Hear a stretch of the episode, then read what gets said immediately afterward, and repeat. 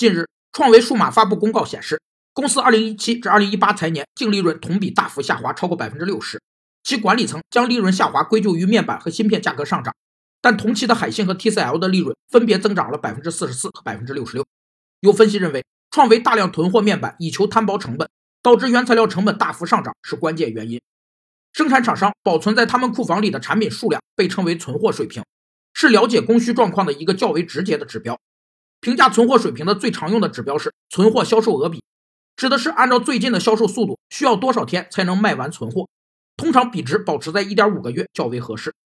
如果存货销售额比太高了，企业将不再继续增加库存，导致生产终止，造成产能闲置。